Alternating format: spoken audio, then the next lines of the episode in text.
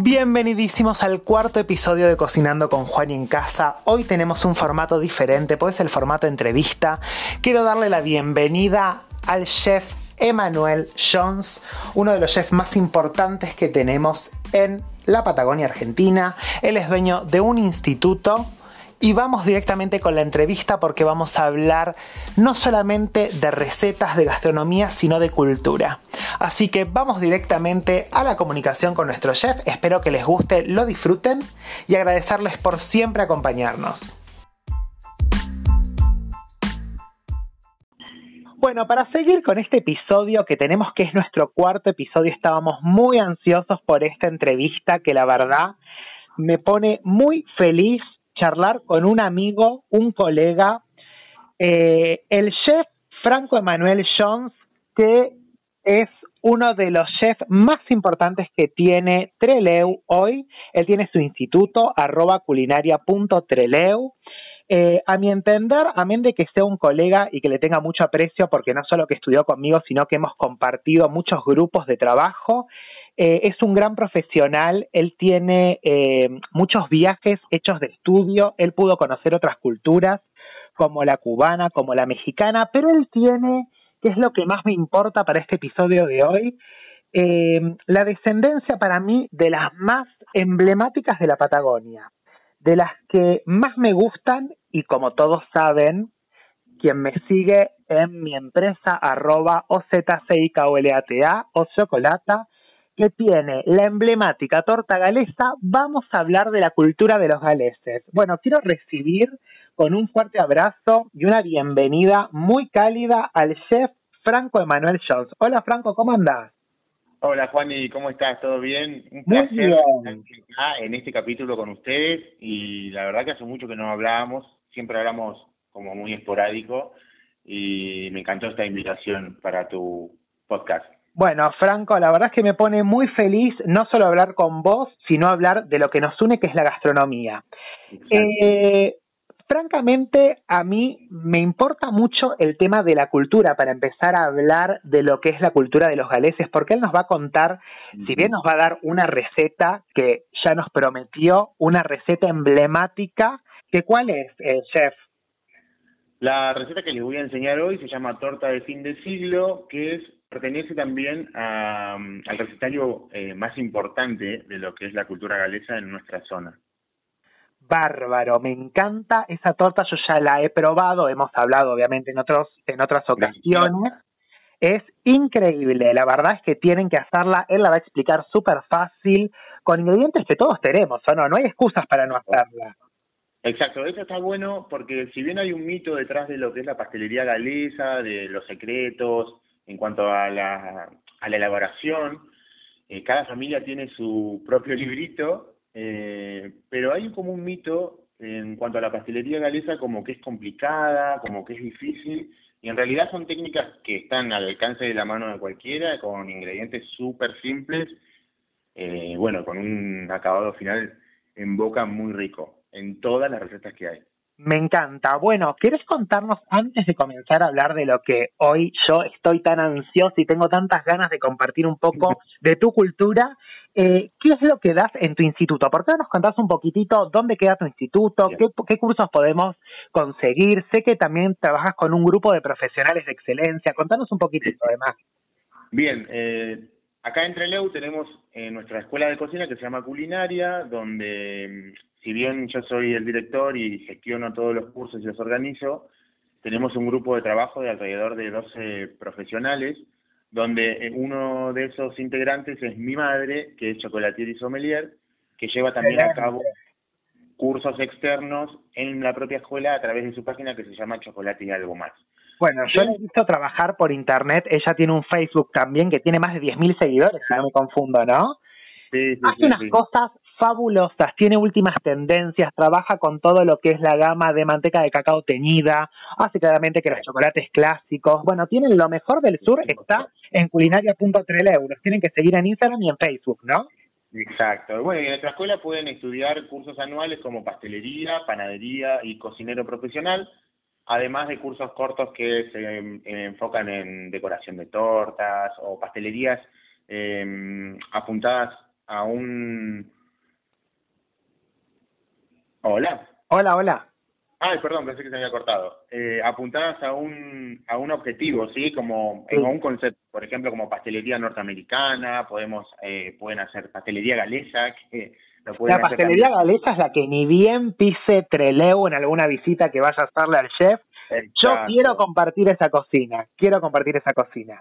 Obvio, obvio, las puertas están siempre abiertas. Bueno, muchísimas gracias. Merecemos ese featuring y lo vamos a hacer. De hecho, si esto tiene mucho alcance, a nuestros seguidores mándenos mensajes, porque quizá el chef no, sepa, no sepa porque es quizá un poco nuevo en esta eh, aplicación, pero nos pueden mandar mensajes de voz nuestros oyentes y nos pueden pedir cosas, nos pueden pedir recetas, nos ah, pueden pedir técnicas, nos pueden pedir lo que quieran. Así que si les gusta y si quieren y si nos mandan mensajitos, podemos hacer un vivo, ¿no? Podríamos regalarles una receta en vivo, como una, una batata, un versus. muy bien, muy bien, sí, yo me sumo. Bueno, buenísimo. Eh, bueno, además de todo esto, él eh, da clases también de cocina básica y de servicios, da clases de panadería, bueno, de pastelería en general, que además hoy día con la crisis es una salida laboral muy rápida y muy necesaria. Exacto, por suerte, ahora nos estamos recuperando un poco de lo que es el problema a nivel global, sí, esta pandemia, pero podemos decir que el curso, los cursos que más eh, tienen más salida en nuestra escuela, o la, la, mayoría que la gente elige, son todos orientados a la pastelería. Hay un boom muy importante en cuanto a lo que son mesas dulces, o la gente busca formarse para mejorar el producto que le ofrece al público en general. Eh, si bien somos una escuela de cocina, no solamente pastelería, eh, pero por lo general los cursos, eh, los, los que mayor ganan en público son los de apuntados a la pastelería en general. Fabuloso. Bueno, entonces tienen que entrar a arroba culinaria.treleu y ver la cartilla de cursos que tienen, que pueden tomar, pueden salir a trabajar rápido porque hay cursos que también duran seis meses, no son cursos cortos, porque no todos son largos. Cursos cortos también de hasta tres meses con lo que es la formación. Bueno, mira, hasta más rápido. Porque tres meses no es tanto. No, no, súper rápido y tiene una salida laboral muy amplia, la verdad. Y además están acompañados de profesionales que yo ahora estoy hablando también como profesional, porque quizá tampoco lo va a decir él, que son de excelencia. Son personas formadas, que estudiaron en un instituto, que tienen un reconocimiento a nivel nacional, tienen cursos a nivel internacionales, donde eh, también en México han hecho un postítulo en la Universidad de Oaxaca también, eh, donde han aprendido y han tenido intercambio, donde uno también aprende la cultura de otros eh, y que a uno la enriquece también como profesional, ¿no es así? Exacto, lo más lindo que tiene un viaje yo creo que em, el, objetivo mío, una vez que conozco un país o voy a, a, conocer alguna cultura específica, es la comida. A través de la comida uno puede conocer en lo profundo a esa cultura. Después vienen las fotitos de los lugares, etcétera, etcétera. Pero la comida es el punto importante, el pilar más importante de una sociedad y una cultura. Eh, por eso está bueno cuando uno llega a algún lugar empezar a comer. Totalmente. Bueno, sin perder mucho más tiempo porque nuestros seguidores son muy ansiosos y quieren saber ya de qué vamos a hablar, así que vamos a meternos un poquitito en la historia de los galeses. Como para ponernos en contexto, estamos hablando del siglo XIX, por si mal no entiendo. ¿Quieres hablarnos un poquitito del contexto sociocultural, por qué llegan, cómo llegan, por dónde llegan? Mm, exacto, bien. Los, los galeses o por ahí, por el común de las, de las personas no saben, no es que vinieron a Argentina, eh, que se tomaron un barquito y cayeron acá en nuestra provincia. Bien. Hubieron tratados bastante intensivos en cuanto al gobierno argentino de ese momento y con el gobierno eh, galés para que ellos se puedan instalar acá, en nuestra provincia. Eh, Se barajaron varias posibilidades, pero en fin, eligieron eh, esta localidad, ¿sí? este territorio, y ellos vinieron en barco eh, y desembarcaron en lo que sería hoy Puerto Madryn. ¿sí? Eh, un lugar hermoso que me imagino que lo deben conocer o... Ay, sí, esas playas que tienen, son fabulosas, son de postal. Bien, entonces una vez que cayeron en Puerto Madryn, hicieron toda una travesía eh, a pie hasta que se asentaron en el, en el primer asentamiento galés que fue Rawson. ¿sí? Pues con el tiempo la colonia galesa se fue subdividiendo y hoy en día podemos ver que está presente hasta en la cordillera, ¿sí? si bien manteniendo el ritmo de, mm, de lo que sería el río Chubut, se fueron asentando hasta llegar a la cordillera, donde inicia el río Chubut. Perfecto. Perfecto, bien. ¿Nos podés contar rápidamente qué se celebra el 28 de julio y por qué es tan importante este día y, cómo es que, todos se unen para celebrar esa tradición tan importante de, de lo que sería hoy la ceremonia de té para conservar los lo que sería la tradición original de los galeses? Exacto. Bueno, el 28 de julio se celebra exactamente esto, que es la llegada de, los galeses, de los colonos galeses a nuestra tierra, y a través de esta celebración, obviamente, se ponen en valor un montón de tradiciones que tienen eh, como pilar, obviamente, su cultura. Así que yo soy descendiente de galeses, pero ya en una línea que ya se va difuminando, ¿sí? Por parte de mi madre somos descendientes de galeses y por parte de padre somos descendientes de tehuelche, que es una mixtura bastante interesante de lo que pasó en ese momento. Claro, esa era la próxima pregunta que te iba a hacer. ¿Qué pasó cuando llegaron los galeses, pisaron tierras argentinas y se encontraron con pueblos originarios? Muy bien, los tehuelches, sí, que también tengo sangre tehuelche por mis venas.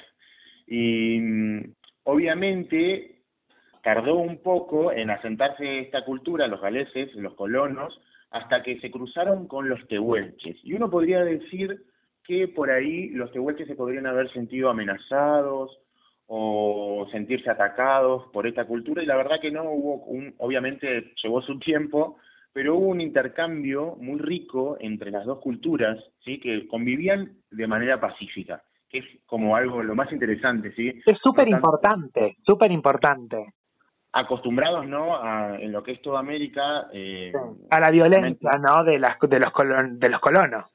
De los colonos por lo general siempre fueron colonizaciones violentas o marcando su poder si bien en Inglaterra o mm, España Francia eh, nuestros colonos galeses vinieron en son de paz. Ellos escapaban de su territorio ellos buscaban una vida mejor buscaban vivir en paz, exactamente. Y bueno, cuando se encontraron con los tehuelches, pudieron convivir de forma pacífica y eh, hacer un intercambio, un trueque, no solamente de cultura, sino también de alimentos y de materia prima. yo leí unas cositas sobre el cultivo, sobre qué, qué les enseñaron los tehuelches para que puedan pasar las heladas.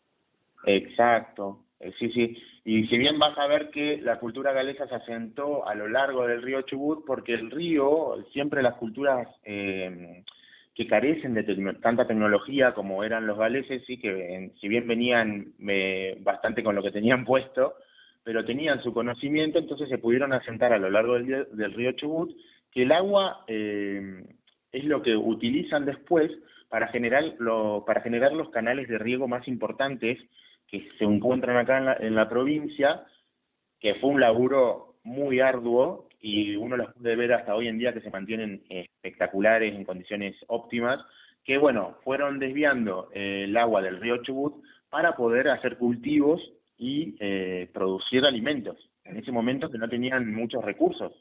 Claro, claro.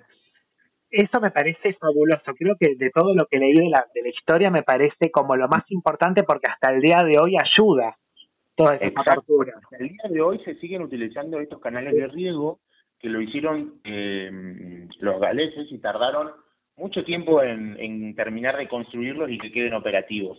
Pero hasta el día de hoy sigue utilizando tranquilamente eh, estos canales de riego.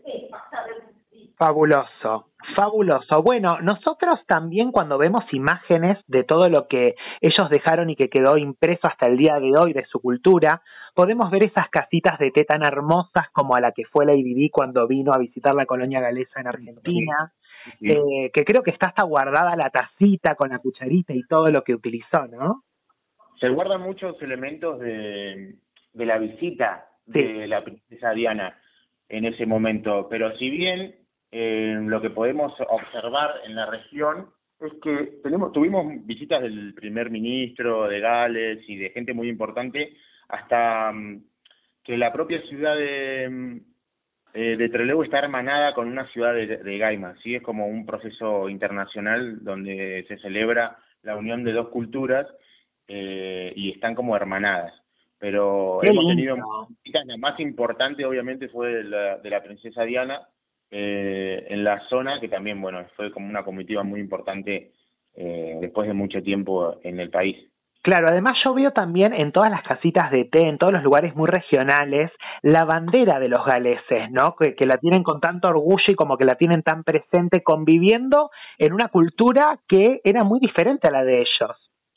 Exacto. Eh, una vez que la cultura, o sea, que los colonos galeses se asientan en nuestra provincia, obviamente mantuvieron mucho, muy arraigada su, su cultura, su idioma, su, tipo de alimentación. Claro, de hecho nosotros hablábamos antes de, salir al aire también de que hay colegios bilingües, de que sus iglesias están. Qué importante es saber que ellos siguen celebrando este 28 de julio, eh, que es como un recuerdo importante para los descendientes y además de que esos test que hacen ayudan a mantener esas iglesias para que sigan en pie y los turistas las puedan conocer no solamente podemos encontrar eh, casas de té galés, como que si fueran confiterías donde uno puede ir a hacer el ritual de té galés, que no solamente eh, pertenece, si bien a esta cultura, sino que también en, en lo que es el Reino Unido hay una cultura muy importante que gira en torno al té. Sí. Es como que uno no puede no tener algo para acompañar un té a la hora del té. Es que a veces es como más importante que el mismo almuerzo y la misma cena, es como una ceremonia. Exacto, tal cual. Y bien, como te decía recién, no solamente uno puede encontrar estas casas de té, sino como decías que existen las capillas donde la gente se congregaba, eh, obviamente para mantener eh, las costumbres de su, de su religión, sino que hoy en día también uno puede ir a tomar el té a esas capillas, que son de la religión anglicana. Claro, y tienen como una arquitectura medio medieval, ¿no? Como, como de unas vistas muy de la época de la colonización. Exacto, y muy lindo. Son preciosas, la verdad que sí. A mí particularmente me atrae mucho, yo desde creo que el momento que te conocí eh, fue lo primero de, de, lo que hablábamos, ¿no? De, de, de, lo que me gusta esa cultura, de lo que respeto, porque yo adoro el té y, y sobre todo el respeto que se... Tu cultura también tiene que ver mucho con, con, esta, con este ritual del té. Exactamente, todo lo que es el Oriente Medio y sí, las especias, todo lo, el baklava, todo es como una gran ceremonia de, extravagancia, pero eh, lo que yo veo es que los galeses todavía lo hacen hasta con muchísimo respeto. Es como que, no, no se toma en broma, ¿no? No, no, es una, es una tradición que está tan arraigada y que hay un que no, es, no es de mujeres solamente, porque no es que la mujer se junta con el grupo de amigas a tomar el té. Hombres y mujeres, familias, eh, todo, toda la, la, la, gente que, que desciende eh, y muchas personas que les gustan lo adoptan y le tienen mucho respeto. Tal cual, como, como te decía hoy, si bien todavía hay un núcleo bastante duro de lo, de lo que podríamos decir galeses, que es, una, es, bastante cerrado su ambiente, pero después podemos encontrar familias que han tenido una mixtura más y una apertura un poco más grande, que, que han estado en contacto con sus descendientes eh, pero hoy en día están más globalizados. Y es algo muy importante también rescatar este núcleo duro que es donde mayor eh, mayormente se respetan sus tradiciones y es como que hay, gente que habla solamente en galés y en español solamente para comunicarse con los habitantes de la región eh, siguen viviendo como en su tiempo el día que llegaron acá. Claro. Bueno, yo eso lo tengo muy presente porque también en mi familia, al venir del Oriente Medio, en la familia se habla en árabe y con los de afuera se habla en español, pero también creo que en sí cualquier persona que, que tiene la otra cultura y viene hace menos de 100 años, 50, 60, 70 años, tienen como esa costumbre viva como de sentirse también eh, parte de donde vino, que me parece súper interesante. Como te comentaba hoy, hoy en la actualidad en Gales no se habla tanto galés como se hace en nuestra zona. Exactamente. muy globalizado, la gente habla inglés, no sé si eh, está tan presente la cultura en sí desde su momento, si bien eh, por todos los temas que hubieron con, con la corona ah, han perdido un poco eso. Y la gente que viene desde Gales eh, pasa mucho que es como que dicen que es un viaje en el tiempo, como te comentaba hoy. Eh, es como volver eh, atrás en el tiempo y ver la cultura, el idioma, el galés que se habla en nuestra región, eh, muy poco tiene que ver con el galés que se habla hoy en día en Gales. Claro. La genética. Eh, claro, debe ser un idioma más duro, como más respetado, que no ha avanzado como avanzan los idiomas en... Claro, porque hoy día no hablamos tampoco como en la época de nuestros abuelos, tenemos como un lunfardo también, por decirlo de alguna forma. Sí, sí, tal cual. Claro, bueno, me parece increíble. Bueno, me gustaría que nos cuentes un poquito de esta receta. Ya quiero entrar en esa receta porque quiero que nuestros oyentes la hagan. Que nos cuentes un poquitito de qué se trata, los ingredientes y lo quiero dejar a él. No quiero meterme porque es su receta y después yo voy a hacer una aclaración sobre otra receta que vamos a hablar un poquito que él ya sabe claramente cuál es, del cual soy fan y que también puedo. Claro. Y que, eh, bueno, nada, eh, que podamos también entender que hay muchísimas recetas que podamos salir de lo que son los bizcochuelos tradicionales o de lo que hoy está de moda para poder conocer algo diferente y hasta también exclusivo. Así que vamos con la receta chef. Bueno, hoy les voy a enseñar a hacer esta torta que se llama torta de fin de siglo o Tizian Dewitt en Garniz, ¿sí? Su pronunciación en galés. Es una torta Obviamente, como su nombre lo dice, es para celebrar, ¿sí? Lo puede hacer un día festivo o solamente, ahora que nos están escuchando, lo pueden hacer eh, hoy mismo y no perder el tiempo para aprovechar eh, y probar el sabor de esta receta, ¿sí? O sea, el 28 de julio la podríamos hacer tranquilamente para festejar. Sí, sí. Es una, es una torta que está presente en, en los típicos té galeses. Perfecto. Bien. Esta receta, van a ver cuando ahora les nombre los ingredientes, van a decir, lo puedo hacer porque lo tengo en casa. Claro que, les voy a dar un, ratito para que vayan corriendo o le pongan pausa para ir a buscar lápiz y papel. Perfecto. Para esta receta vamos a, a utilizar manteca 100 gramos, azúcar negra media taza y harina leudante una taza. Bien, esta es la primera parte de la receta. Con esto, con estos tres ingredientes, lo que tenemos que elaborar es como una especie de un arenado, ¿sí? Vamos a cortar la manteca, estos 100 gramos de manteca los vamos a cortar bien chiquititos y vamos a elaborar un arenado con el azúcar y la harina leudante. Una vez que tengamos esta, esta preparación bien arenada, lo vamos a colocar en un molde. Perfecto. La manteca, perdón, la manteca bien fría, ¿no? Para que se forme un arenado. Exacto. Si perdemos temperatura o toma calor la manteca, lo que va a pasar es que se va a hacer una pasta y no es lo que queremos, no es el objetivo de esta textura. Cuando nos ponemos a hacer este arenado y lo tenemos, obviamente ya vamos a tener que tener preparado el horno precalentado a 180 grados. Bárbaro, es el, horno moderado de cualquier horno, así que no hay excusa. La temperatura base para la pastelería en general, obviamente tenemos excepciones. Muy bien. Vamos a llevar 10 minutos al horno esta, este arenado en la base de un molde y lo vamos a colocar sin presionar, ¿sí? Como cae, emprolijamos un poquito, pero no tenemos que presionar. Lo vamos a llevar al horno 10 minutos y lo vamos a retirar, ¿sí? En esos 10 minutos, esta base va a estar precocida.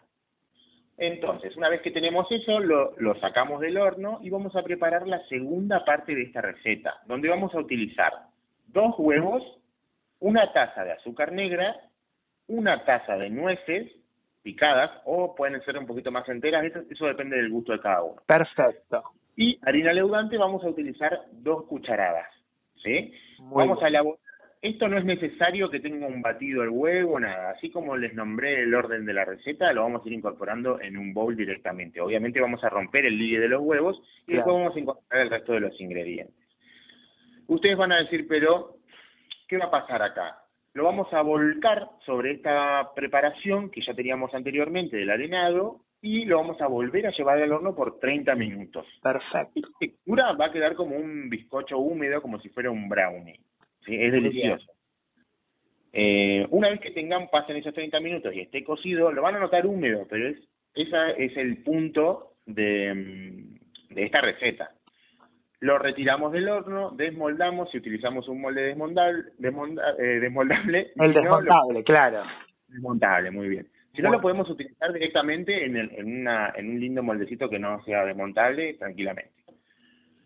Una vez que esto lo retiren del horno, van a agarrar dos cucharadas de leche y lo van a mezclar con dos cucharadas de azúcar impalpable. Esto va a ser como un glaseado, ¿sí? Con el cual vamos a finalizar esta torta.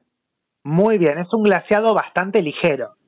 muy ligero, pero le va a dar un lindo brillo a lo que es esta receta porque vas a ver que tenemos texturas, eh, tenemos una textura que va a ser crocante y arenosa y eh, un bizcocho que va a ser bastante húmedo. Entonces, estamos utilizando azúcar negra y vas a ver que son colores bastante oscuros. Entonces, este glaseado le va a dar eh, ese toque de brillo que necesita esa preparación para hacer más vistosa la, al comensal. Muy bien, me parece increíble. Espero que todos nuestros oyentes pongan manos a la obra y se animen a hacerla, porque no tienen excusas. Es súper fácil, súper, súper fácil. Y ahora no quiero dejar tampoco de hablar de, de, lo que se lleva a mi corazón, que es la gran torta negra, la gran torta galesa, que tiene 600.000 historias, 600.000 recetas. Cada familia... El, el misticismo de la pastelería galesa con la torta negra. Exactamente. Y además, corregime si eh, estoy confundido. Hay tantas recetas como familias que la crean. Porque tienen como un estilo de garam masala cada familia de que le pone color. Sí, sí, sí, tal cual. Cada familia tiene su eh, receta, sus ingredientes, pero todas cumplen como las mismas pautas de elaboración. Claro, las técnicas que son importantísimas. No es lo mismo que tiremos todo en un bolso, esto lo digo siempre a mis alumnos. Tirar todo en el bowl, mezclar y poner al horno no es lo mismo que tomarse el tiempo de hacer un caramelo, de poner a hacer eh, un, un embeber unas pasas o de ponerle mermeladas. Hay muchas recetas que vi que llevan mermeladas que eso también está muy bueno. Eh, también surge de la necesidad del lugar de lo que hay, porque ellos también habrán venido con recetas, pero se han tenido que adaptar a lo que podían conseguir. Exacto, y eso es muy importante porque así bien en su cultura, esto de acompañar el té con alguna masita fina o con algo, ellos ya poseían su técnica. La, básicamente las técnicas que utilizamos a nivel eh, mundial son todas europeas. Exactamente. Además, sobre todo en esta receta que es la maceración, es el único tip que quiero dar en la parte de tips, que la maceración es la combinación de todos los sabores que sean necesarios para la receta, para estabilizarlos, unificarlos y que queden homogéneos, ¿sí? En estas recetas son muy importantes. ¿Por qué son muy importantes? Y me vas a corregir también si no estoy en lo cierto. Porque al haber tanta nieve, eh, se, hasta, se atascaban los espacios con la nieve en esos lugares. Y la gente no podía salir de sus casas y si no tenía las conservas, los licores, no tenían estas tortas que duraban tiempo, que además no solo por, por la nieve, sino porque si no agarraban y aprovechaban cuando podían cultivar, no tenían más comida para las otras temporadas. Entonces tenían que sobrevivir y la necesidad los llevó a eso eh, que hoy día, hoy nos damos cuenta que es algo común, pero en realidad, si vos te pones a ver una, una mesa galesa, está llena de mermeladas, está llena de tortas que tienen mucha cantidad de alcohol para que perduren, ¿no? Exacto, y, la utilización de, de los azúcares también como conservante natural. Claro, exacto, la miel también, así que bueno, hay muchísimas cosas eh, que son súper, súper importantes. Podríamos estar una semana hablando del mismo tema, porque la verdad es una historia muy larga, son muchos años de historia y, y una historia que para mí es súper enriquecedora. Bueno, Chef, quiero agradecerle la comunicación, su tiempo, porque sabemos que tiene un montón de proyectos, que tiene mucho trabajo por suerte. Así que estamos hablando pronto con otra recetita, posiblemente que no sea galesa, pero con otra receta también, que nuestros oyentes quieran escuchar. Quiero agradecerte y mandarte un fuerte abrazo. Gracias, Juan. Igualmente para vos, eh, por haberme convocado en este capítulo y bueno, cuando quieran, acá estamos. Bueno, muchísimas gracias. Te mando un fuerte abrazo. Hasta luego. Hasta luego. Hemos llegado al final de nuestro cuarto episodio. Espero que lo hayan disfrutado tanto como yo. Quiero agradecerles por acompañarnos. Tenemos la segunda parte, por si les parecería poco, vamos a hablar también con otra chef, vamos a entrevistarla un poquito sobre la cultura, vamos a hablar un poquito más de gastronomía, vamos a hablar muchísimo para aprender nuevas técnicas y nuevas recetas, así que te espero en la segunda parte del cuarto episodio de Cocinando con Juan en Casa por Spotify.